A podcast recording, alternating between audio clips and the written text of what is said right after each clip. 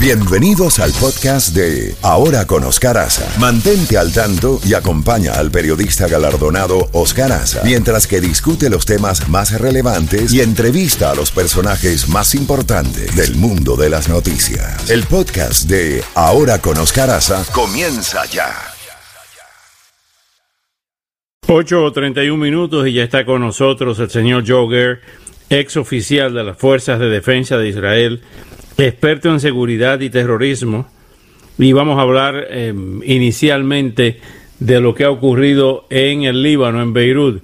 Emmanuel Macron acaba de llegar a Beirut, el presidente francés, para, pues, eh, eh, in situ, ver los daños y la ayuda que puede enviar Francia de inmediato al Líbano. señor Guerre, muchas gracias por acompañarnos en la mañana de hoy. ¿Cuáles son las últimas informaciones que usted maneja sobre esta tragedia eh, en el Líbano y cuáles pueden ser las causas de esta tragedia, de este hecho. Buenos días. Buenos días, Oscar. Eh, bueno, como lo sabes, es un tema que está todavía en pleno desarrollo. Todavía hay esfuerzos de búsqueda para sobrevivientes. Y bueno, las causas que pudieron crear esto eh, en este momento se, le dieron a los eh, investigadores cuatro días para traer un resultado y todo parece indicar que fue algún tipo de, accidente de este material peligroso que fue guardado de una forma negligente. Em, la gran pregunta, Oscar, es qué hacía, eh, qué, hizo durante seis años, casi siete años, casi tres mil toneladas de este material eh, en una bodega del puerto de, Beirut. Nitrato de amonio. Sabe que, exactamente, cuando se sabe que toda esa área la domina eh, Hezbollah.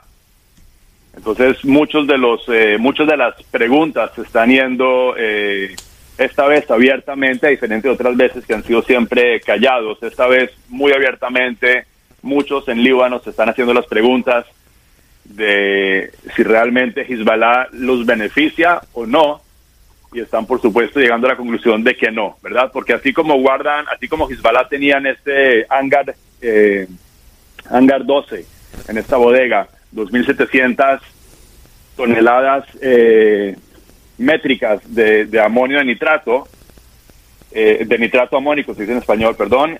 Asimismo tienen en varias de, los, de las bodegas que hay por ahí en la zona armamento, misiles, y de hecho el que conoce Hezbollah desde hace muchos años entiende que la, estrategia de ellos, belicosa, es precisamente operar desde sitios altamente poblados, altamente con poblaciones densas.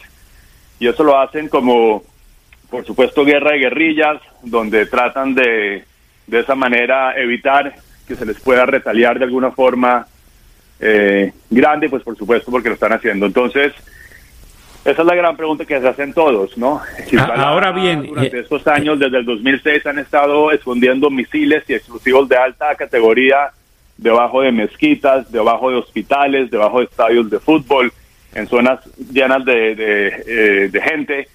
Y bueno, esta es la, esto aparentemente fue, al final de cuentas, un accidente de que, eh, de hecho, se, se sabe que entre el 2014 y el 2017 los agentes de aduana del puerto le escribieron por lo menos seis veces a las cortes libaneses para pedirles que quitaran este cargamento de ahí, que era muy peligroso. Y alguien en el poder, y ese alguien es entre comillas, todo el mundo sabe quién era, Hezbollah, no dio permiso porque obviamente ellos querían tener acceso a este material con el cual se pueden producir explosivos, se puede producir eh, diferentes tipos de, de equipamiento bélico. Ahora bien, Joe, ¿Cuán fuerte, cuán poderoso es Hezbollah en el sur del Líbano?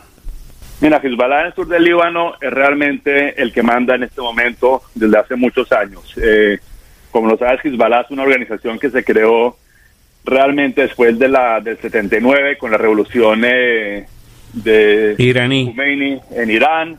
Y bueno, su objetivo siempre fue, su objetivo inicial fue, digamos así, limpiar a nuestra tierra Líbano, que realmente no era de ellos, sino fue una influencia iraní de, de lo que ellos llamaron el colonialismo eh, internacional, y eso incluía a los franceses y bueno, una cantidad de gente. Finalmente, eh, con el tiempo se fue creando más y más el, eh, eh, el, odio y la, retórica de, destruir a Israel. Y lo que ha hecho Irán realmente es crear en Líbano un frente y que hoy en día realmente un ejército, ya ni siquiera es eh, un grupo terrorista, es realmente un ejército que tiene capacidad, capacidades militares de alto grado. Y nuevamente, la diferencia es que en vez de ser un ejército que, que vela por los intereses de su país, este es un ejército que vela por los intereses de Irán, por sus intereses eh, de hegemonía regional en la zona. Y, y bueno, y tienen muchísima fuerza. Eh, ellos han jugado todos estos años muy bien eh, el tema de las relaciones públicas, ya han, son expertos en el tema de engaños, así como lo son los iraníes, y han muchas veces camuflado su actividad, entre comillas, política con la actividad bélica, y entonces hoy en día también tienen mucho poder a nivel de gobierno.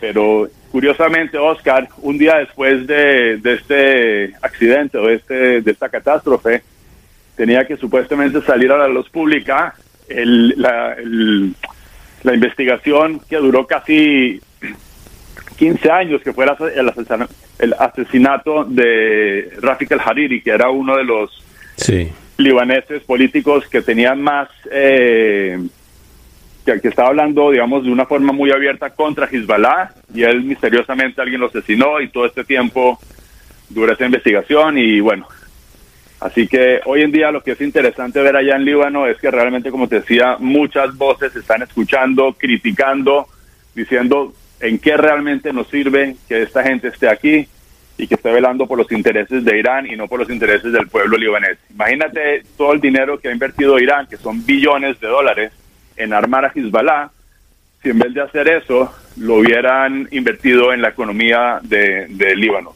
Ahora bien, hablando de un tema completamente diferente. Hablando de Irán, la próxima semana hay una reunión en las Naciones Unidas para determinar si se amplía el embargo de armas contra Irán o no. ¿Cómo ves esta situación? ¿Cómo ves la posibilidad de que se levante el embargo de armas de Irán o continúe el embargo?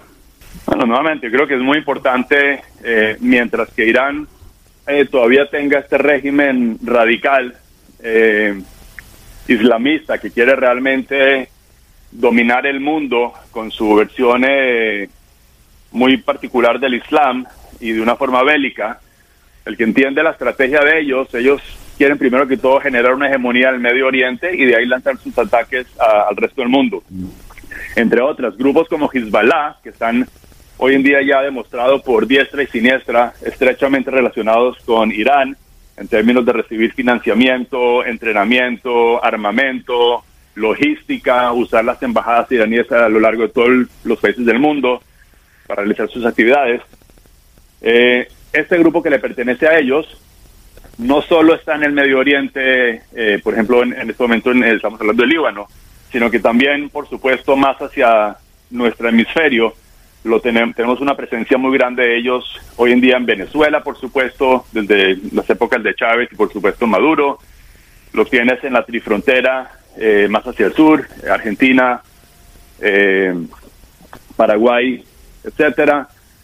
Y, y, bueno, básicamente son células durmientes, como lo conocemos aquí en Estados Unidos, donde también nuevamente empiezan a entrelazarse una infraestructura donde tienen una cubierta que es a veces política, a veces son eh, charities, ¿no? Eh, ¿Cómo se llama eso? Casas de... Hacen una cantidad de actividad supuestamente para la comunidad en sus regiones, pero realmente lo que están haciendo ahí es eh, teniendo infraestructura para el día de mañana, cuando Irán les da la, la luz verde, entonces pueden ir y pueden también hacer ataques, como se vio, por ejemplo, como fue el caso de la AMIA en Argentina. Entonces es muy importante eh, entender a Irán en el contexto global, ver hacia dónde está yendo este régimen actual y por supuesto hacer lo posible por hacerlos cambiar de rumbo, por un lado, y por otro lado, por limitar su, su capacidad, porque nuevamente si uno sabe dónde está yendo el, el vehículo y no lo paras, pues al final de cuentas va a haber un choque ahí muy fuerte. Entonces, como siempre, sea inteligente y pueda, pueda parar este esfuerzo de Irán y por otro lado también de pronto darle más fuerza al pueblo iraní que también ha sido secuestrado por este régimen radical ya desde el 79 y es hora de, de, liberarlos también. Muchos allá quieren ese cambio, eh, ya han tratado de diferentes formas de lograrlo, por supuesto siempre siendo aplastados por la mano fuerte del régimen allá. Joe como siempre, muchísimas gracias por estos minutos y hasta una próxima oportunidad. Gracias a ti, Oscar. Un buen día. Un buen día. Bueno, Joe Guerr, ex oficial de las Fuerzas de Defensa de Israel, experto en seguridad y antiterrorismo.